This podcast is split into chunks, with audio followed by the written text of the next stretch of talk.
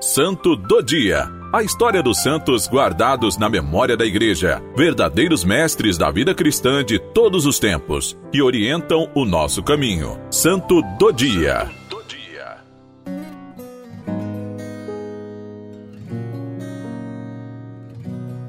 Hoje, 8 de fevereiro, celebramos Santa Josefina Baquita. No Sudão, em 1878, aquela menininha de nove anos foi surpreendida por dois homens que lhe taparam o caminho e apontaram-lhe uma arma. Em seguida, levaram-na consigo, como se rouba uma galinha de um galinheiro. Naquele dia, como se fosse num pesadelo, a menina africana se esqueceu de tudo, até mesmo o próprio nome, assim como de seus pais com quem morava. Os então mercantes muçulmanos decidem rebatizá-la, Baquita. Eles a chamavam Afortunada. Uma ironia para aquela menina que agora se tornara mercadoria humana e passava de mão em mão nos mercados de escravos. Um dia, enquanto servia um general turco, foi-lhe gravada com faca uma tatuagem no corpo. 114 cortes e as feridas cobertas de sal para permanecerem evidentes. Baquita sobreviveu a tudo, até que um raio de luz atingiu o inferno. Um oficial italiano, Calisto Legnami, a comprou dos traficantes. Nesse dia, Baquita Afortunada vestiu pela primeira vez um vestido.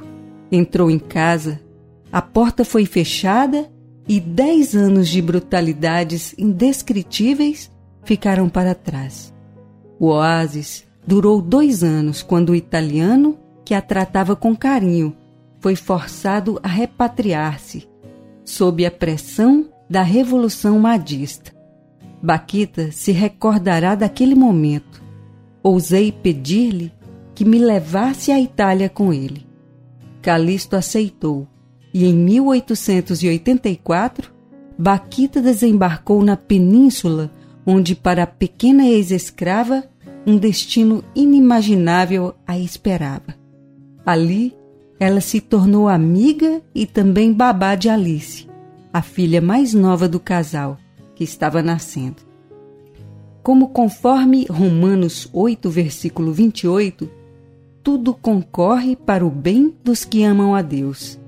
Em 1888, o casal que a hospeda viaja.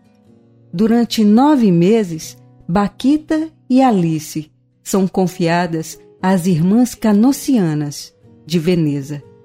Ela conhece Jesus, aprende o catecismo e em 9 de janeiro de 1890, Baquita recebe o batismo com o nome de Josefina Margarida Fortunata. Na mesma ocasião, também recebe o sacramento do Crisma e a primeira comunhão.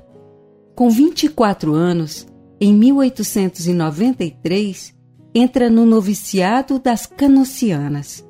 Três anos depois, profere os votos Durante 45 anos foi cozinheira, sacristã e, acima de tudo, uma porteira do convento de Chio, onde agia com bondade.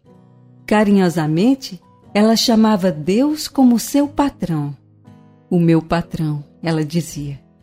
Foi conhecida por muitos pela alegria e pela paz que comunicava. Conta-se que por Baquita viver num país europeu e em meio à realidade de pessoas com cor de pele clara, as crianças da época a chamavam carinhosamente de irmã de chocolate. Isso também porque ela distribuía doçura em sorrisos e atitudes. Para todo o convento de Chio, é um dia de luto quando Josefina Baquita morre aos 8 de fevereiro de 1947 por pneumonia. Foi realmente afortunada a sua vida e o dirá ela mesma.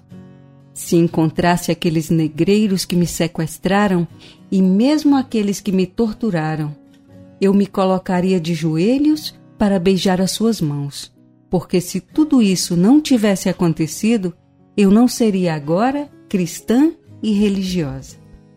São João Paulo II a canonizou em 1 de outubro de 2000. Baquita tornou-se então uma santa de família canociana, congregação fundada por Santa Madalena de Canossa. Os filhos e filhas da caridade canocianos nasceram na Itália, depois de ir em missão para vários países. Os canocianos também se instalaram no Brasil em 1948. Hoje, são mais de duas mil irmãs em vários países, inclusive no Sudão.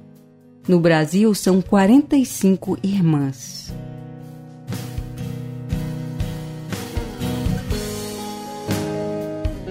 Santa Baquita, seu nome assim foi escrito nas palmas das mãos de Deus no seu batismo. Por isso, eu peço a sua ajuda em cada situação em que fui sequestrado de mim mesmo. Tapam-me os olhos da esperança e, por vezes, não vejo horizontes. Ajuda-me com sua intercessão junto a Jesus, para que eu receba novas vestes da alma e que eu seja livre. Amém. Por nosso Senhor Jesus Cristo, vosso Filho, na unidade do Espírito Santo.